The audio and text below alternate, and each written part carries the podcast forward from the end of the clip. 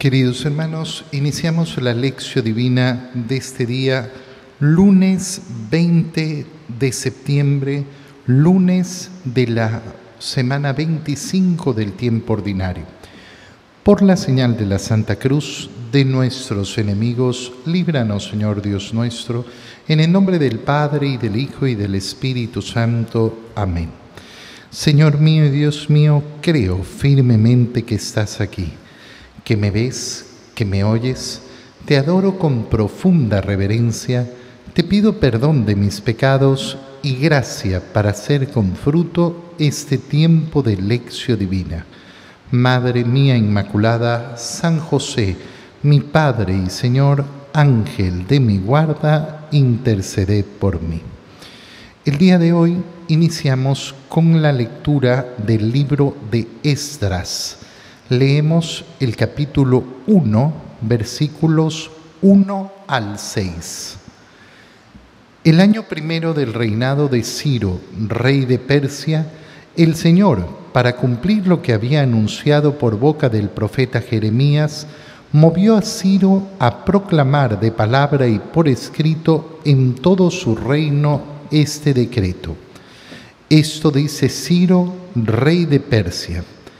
El Señor Dios del cielo me ha entregado todos los reinos de la tierra y me ha encargado edificarle un templo en Jerusalén de Judá. Los que pertenezcan al pueblo del Señor, que vayan a Jerusalén de Judá para reconstruir el templo del Señor, Dios de Israel, que habita en Jerusalén, y que Dios los acompañe la gente del lugar proporcionará a todos los judíos sobrevivientes, donde quiera que residan, oro, plata, utensilios y ganado, además de las ofrendas que quieran hacer voluntariamente para el templo de Dios, que está en Jerusalén.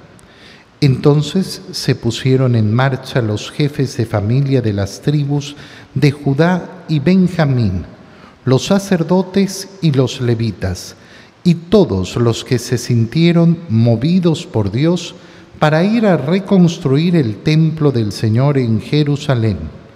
Sus vecinos les proporcionaron toda clase de ayuda, oro, plata, utensilios, ganado y objetos preciosos, además de las ofrendas voluntarias palabra de Dios. Estamos iniciando la lectura del libro de Esdras, eh, que nos muestra esa vuelta del pueblo de Israel a la tierra prometida, a volver a ocupar esa tierra que había sido entregada en posesión por Dios después de haber sido liberados de Egipto, la tierra de la promesa de Abraham pero ¿qué había sucedido? Había sucedido que por la infidelidad del pueblo de Israel, sobre todo por aceptar otros dioses, sobre todo por realizar cultos a falsos dioses, fueron castigados. Y vino entonces la deportación, esa gran deportación en la cual eh, no solo han perdido la tierra, no solo han perdido eh, Jerusalén, sino que además han perdido el templo, el cual ha sido destruido. Han perdido el arca de la alianza, la cual ha sido robada y nunca más será encontrada. Y sin embargo, a pesar eh, de esa situación, resulta que Ciro, rey de Persia, quien era quien tenía en su dominio a todas, eh, a todas las naciones eh, de ese entonces, a, todas las naciones vecinas eh, de ese entonces, decide hacer que los judíos regresen a Jerusalén. Y la finalidad de ese regreso es una, volver a levantar el templo del Señor. El profeta Jeremías había anunciado que esto iba a suceder. Y el rey de Persia comunica por boca y por escrito el siguiente decreto. El Señor Dios del cielo me ha entregado todos los reinos de la tierra. Fíjate qué bonito, eh, qué bonito sentido de el que tiene el gobierno, del que tiene el mando de una nación, del que tiene esa autoridad para gobernar. Saber que esa autoridad no procede de sí mismo, sino que procede de Dios. Ciro efectivamente ha sido iluminado por el Señor para entender, eh, para entender eso, para entender que no es Él en primer lugar, sino Dios. Dios el que le ha permitido llegar al gobierno. Qué importante, eh, qué importante recordar que todo, todo gobierno se realiza de la misma manera. A veces pensamos que cuando hablamos de gobierno estamos hablando solamente del gobierno político, pero no, estamos hablando de toda capacidad de gobernar a otras personas, de mandar sobre otras personas. Cada vez que yo tengo la posibilidad de mandar sobre otra persona, aun cuando sea porque es mi empleado, porque yo le pago, esa autoridad que tengo sobre el otro no es mía, le pertenece al Señor que me la ha entregado y por tanto tengo que dar cuentas de ella. Tengo que dar siempre cuentas de todo gobierno. El gobierno eh, en el negocio, en la empresa, en la fábrica, en lo que sea. El gobierno con los eh, amigos, porque efectivamente hay grupos en los cuales hay uno que es eh, la cabeza, que es el que mueve, el gobierno en el hogar, el gobierno sobre la familia, el gobierno sobre los hijos. Bueno, Ciro tiene claro esto. Es el Señor el que me ha entregado todos los reinos de la tierra y me ha mandado edificarle un templo en Jerusalén de Judá ¿Qué está haciendo Ciro? Está haciendo algo que es tremendo. ¿Por qué? Porque está reconociendo en un ambiente politeísta, en un ambiente donde mm, lo normal era adorar a distintos dioses, está reconociendo que hay un solo Dios, que es el Dios de los judíos, y manda entonces a todos aquellos que pertenezcan al pueblo del Señor, que vayan a Jerusalén de Judá a reconstruir el templo del Señor. Esa reconstrucción del templo, que va a durar 70 años, esto lo sabemos por los evangelios, cuando el Señor dice, eh, destruyan este templo y lo levantaré en tres días. Más de 70 años ha llevado la construcción de este templo. Ese templo que se va a construir es el templo que conocerá Jesús, el templo en el cual entrará Jesús. ¿Por qué? Porque el templo de David, el templo construido por su hijo Salomón, eh, ese ha sido destruido. La belleza del nuevo templo era grande, sí, pero no tenía ni paragón con la belleza del primer templo de, eh, Jerusalén. Pero esa reconstrucción del templo tiene también un significado muy profundo. Obviamente es el último eh, estadio, la última etapa antes de la venida de nuestro Señor. Esto es importantísimo, ver cómo se está yendo a reconstruir el templo desde este mandato del rey de Persia, eh, pero justamente para preparar esa llegada del Mesías, esa llegada del Salvador. Fíjate entonces cómo en esa historia de la salvación no solo interviene el pueblo de Israel, sino que el pueblo de Israel es ayudado por todos los otros pueblos. Y por eso el rey manda que todos los ayuden, que los ayuden con eh, ganados, que los ayuden con oro, con plata, con utensilios y también con ofrendas voluntarias.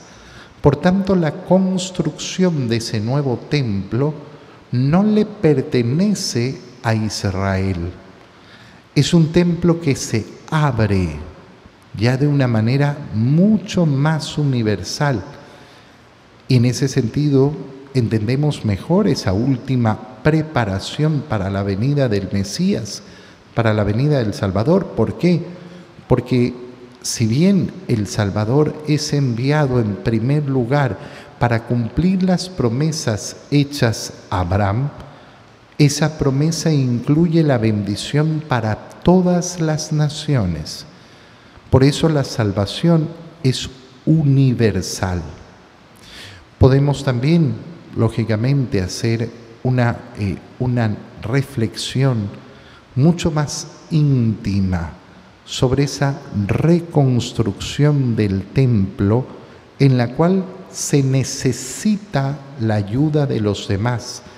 Y tomando la imagen del Señor, que habla del templo como su propio cuerpo, nos damos cuenta de cómo nosotros estamos llamados siempre a reconstruir el templo de nuestra vida porque el lugar de adoración a Dios, el principal lugar de adoración a Dios es nuestro propio corazón, nuestra propia vida, nuestro propio cuerpo. Y siempre estamos necesitando reconstruirlo, volverlo a levantar. Pero en ese volverlo a levantar, mira la importancia de dejarse ayudar Imagínate que en ese momento los israelitas hubieran dicho, no, nosotros no aceptamos la ayuda de nadie porque eh, el templo nos pertenece solo a nosotros, solo a los israelitas, solo pertenece a la promesa hecha a Abraham y por tanto nosotros nos regresamos y construiremos nosotros con nuestros propios medios sin la ayuda de nadie. No, el Señor ha querido mostrar justamente la necesidad de dejarse ayudar, dejarse ayudar para reconstruir el templo, dejarse ayudar cuando efectivamente voy por mal camino, dejarnos ayudar cuando no estoy sacando el máximo partido de mi vida, dejarse ayudar cuando tengo problemas en el matrimonio, cuando tengo problemas en la educación de los hijos, la soberbia de pretender solucionar todo solo no conduce, no conduce a soluciones verdaderas ni profundas. Y entonces se pusieron en marcha los jefes de familia de las tribus de Judá y Benjamín, los sacerdotes y los levitas, y todos los que se sintieron movidos por Dios. ¿Cómo? ¿Pero eran todos los judíos? No, seguramente no todos los judíos regresaron a Jerusalén. Han pasado muchísimos años de deportación. Han hecho su vida en otras partes, en otras ciudades, en otros reinos. Ya seguramente están acomodados. Tomar la decisión de volver a Jerusalén que está destruida, donde no hay, donde no hay nada, volver a empezar de cero. No, no, no es una decisión fácil. No es una decisión fácil y muchos judíos se habrán quedado sin volver a esa tierra prometida. Ahí es donde se pierden varias tribus eh, de Israel que ya no van a regresar y por eso fíjate cómo se mencionan solo dos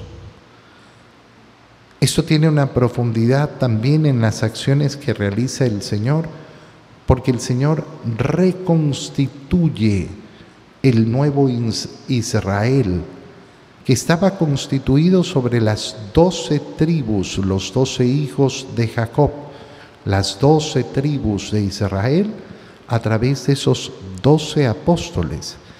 ¿Y por qué era necesaria esa reconstitución? Justamente porque se había perdido.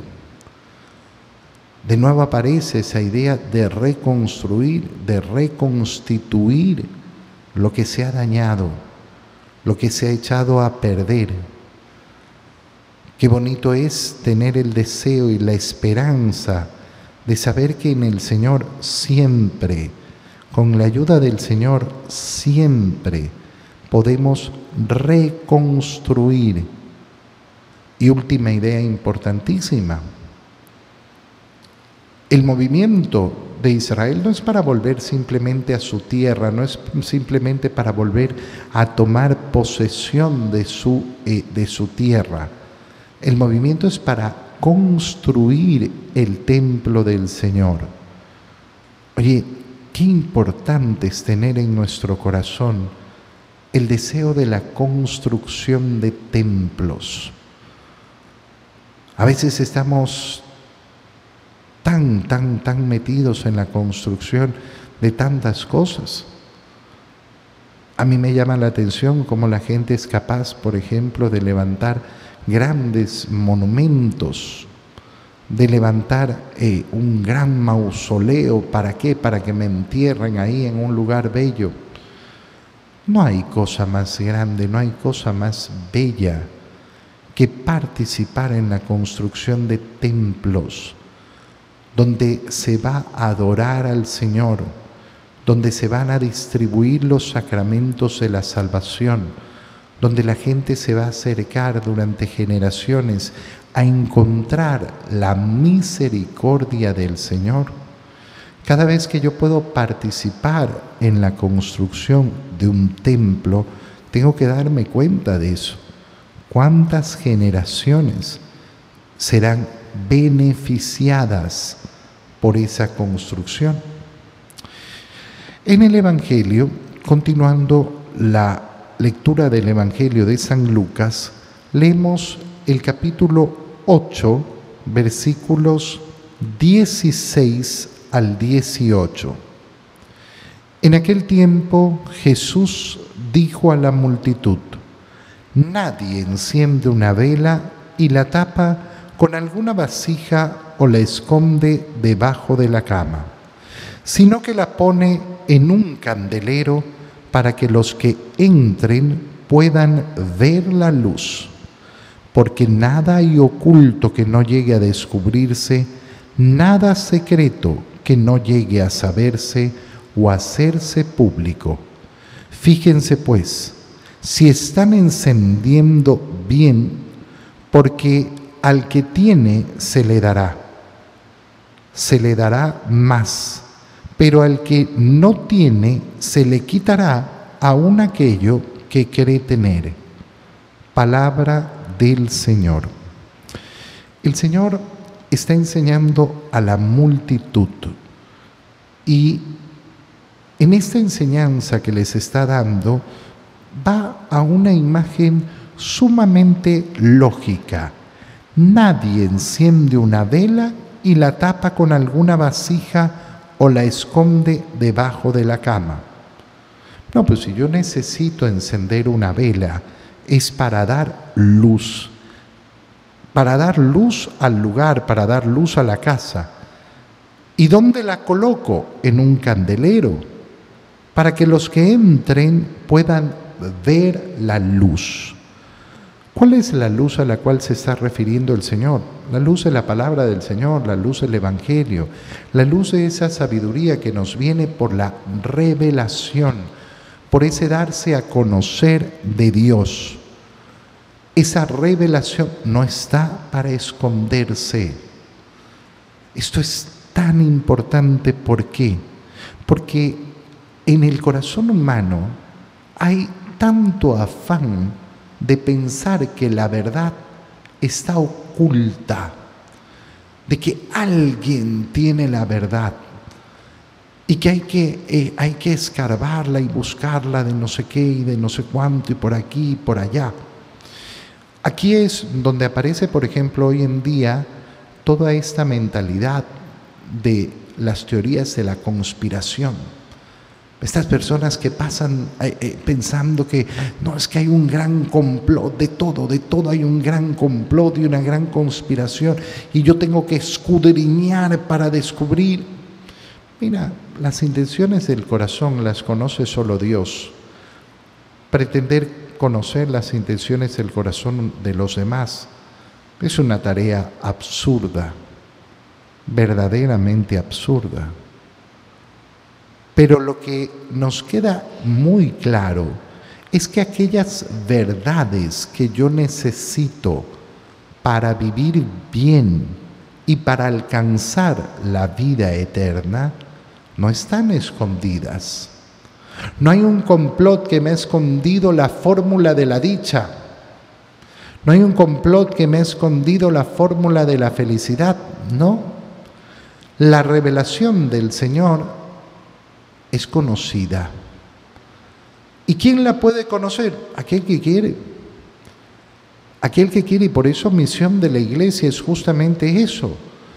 Poner la luz en el candelero. ¿Para qué? Para que el que entra pueda ver. Para que puedan ver la luz. Para que efectivamente puedan iluminarse en la verdad del Señor. Esto nos habla también de todos esos grupos sectarios sumamente peligrosos y hay que tener mucho cuidado.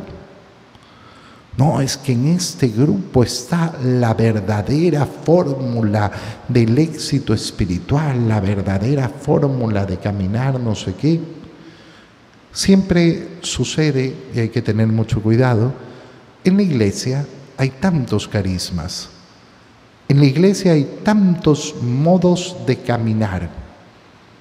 Modos de caminar para cada, para cada gusto, para cada corazón, para cada modo de vivir.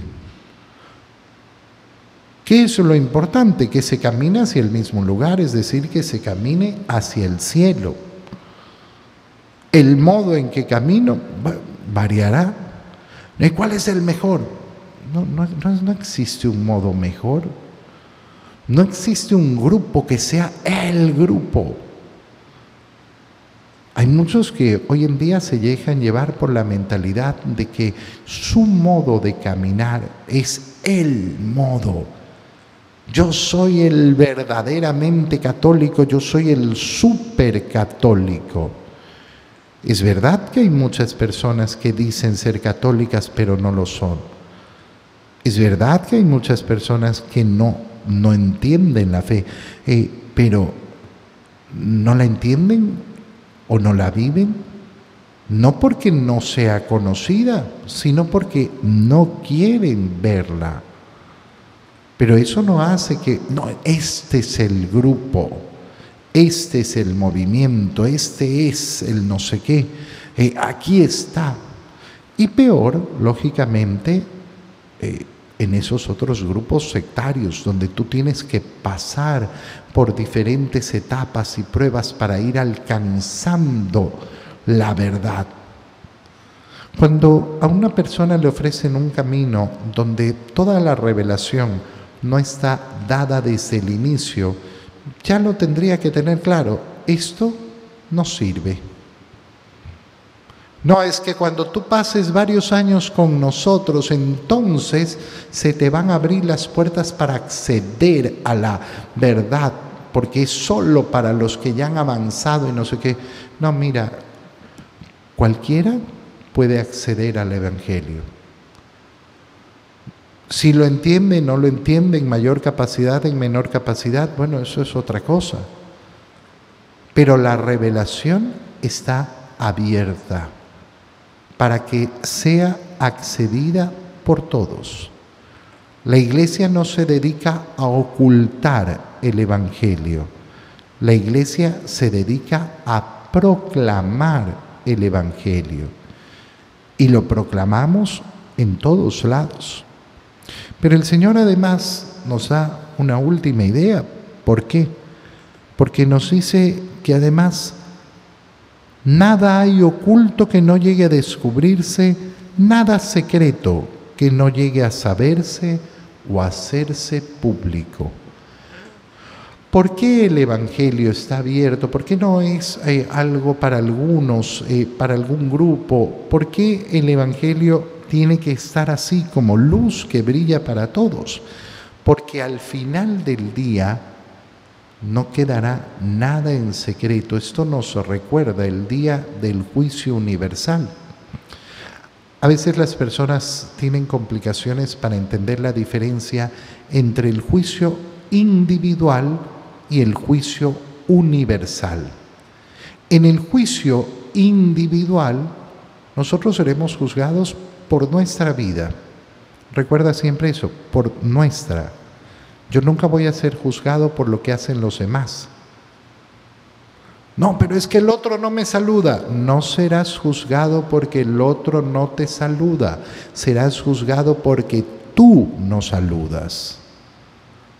Es que el otro me hizo. No serás juzgado por lo que hace el otro. Nunca te servirá de justificación lo que hace el otro. Nosotros seremos juzgados individualmente por lo que yo he decidido hacer. Lo que haga el otro, eso es problema del otro. Yo tengo que responder por mis actos, por mi vida. Ese es el juicio individual que sucede inmediatamente después de nuestra muerte. Pero vendrá el juicio universal en el último día, donde se cumplirán las palabras del Señor. Y no habrá nada que no llegue a descubrirse, nada secreto que no llegue a saberse o a hacerse público. Tú piensas que hay actos que están bien escondidos en tu vida, que nadie se ha enterado y que nadie se enterará. Falso. Todo, todo será público. Toda tu vida, todos tus pensamientos, todas tus acciones, todo será público el día del juicio. Conoceremos todo. Y el conocimiento que nos dará el juicio universal, además, será las implicaciones de nuestras decisiones en las vidas de los demás. ¿Cómo yo afecté positiva o negativamente la vida de los demás? Conoceremos el alcance y la profundidad de nuestras buenas acciones, que nunca las podemos medir del todo. Alguna vez una persona me decía, padre, usted no, no, no, no se entera del bien que hace. No, la verdad que no, no me entero. Pero no solo yo, nadie se entera del bien que hace. Uno hace el bien y las repercusiones de ese bien las conoce el Señor y le pertenecen al Señor. Y yo le decía entonces, y tampoco sé la profundidad del mal que ocasionan los demás pero la conoceremos. Conoceremos cuánto repercutieron mis acciones, mis decisiones malas en la vida de los demás. Esto es importantísimo para nuestra vida. ¿Por qué? Porque el saber que nada quedará oculto me tiene que quitar esa idea de no, no, yo pasé con esto, nadie se enteró. Mira, Dios se enteró y todos se enterarán. Y por eso yo tengo que vivir mi vida y tomar mis decisiones y todas mis acciones con esa consideración. No con el deseo de que sean conocidas en este momento, sino saber que todas mis acciones tienen que poder ser conocidas y no me voy a avergonzar de ellas. Este es el motor que tiene que mover nuestro corazón. Sentir la tranquilidad de que todas mis acciones pudieran ser publicadas hoy y yo no tendría problemas. No, qué vergüenza que se entere el mundo. Bueno, entonces no está sobrando bien. Si hoy mi vida fuera publicada, yo tendría que tener tranquilidad de conciencia. Eso es entonces el modo en que obro bien. Fíjense pues si están encendiendo bien. ¿Por qué? Porque al que tiene se le dará más. Ilumina. Pero en cambio, si yo estoy ocultando la luz, si yo no estoy propagando el Evangelio, aquello poco que tengo lo perderé. De nuevo, cuando nos enfrentamos a estas palabras del Señor, las personas piensan en economía o en repartición de bienes y piensan, ¿cómo? Pero al que tiene poco se le va a quitar. Al que tiene poca fe y no la hace crecer y no ilumina la vida de los demás, se le muere esa fe. Y aquello poco que tenía lo pierde. Como le pasa a tantas personas que han recibido el don de la fe y por sus acciones lo pierden. Aquello poco que tenían lo han perdido. Te doy gracias, Dios mío, por los buenos propósitos, afectos e inspiraciones que me has comunicado en este tiempo de lección divina. Te pido ayuda para ponerlos por obra. Madre mía Inmaculada, San José, mi Padre y Señor, Ángel de mi guarda, interceded por mí. María, Madre de la Iglesia, ruega por nosotros. Queridos hermanos, un feliz día para todos.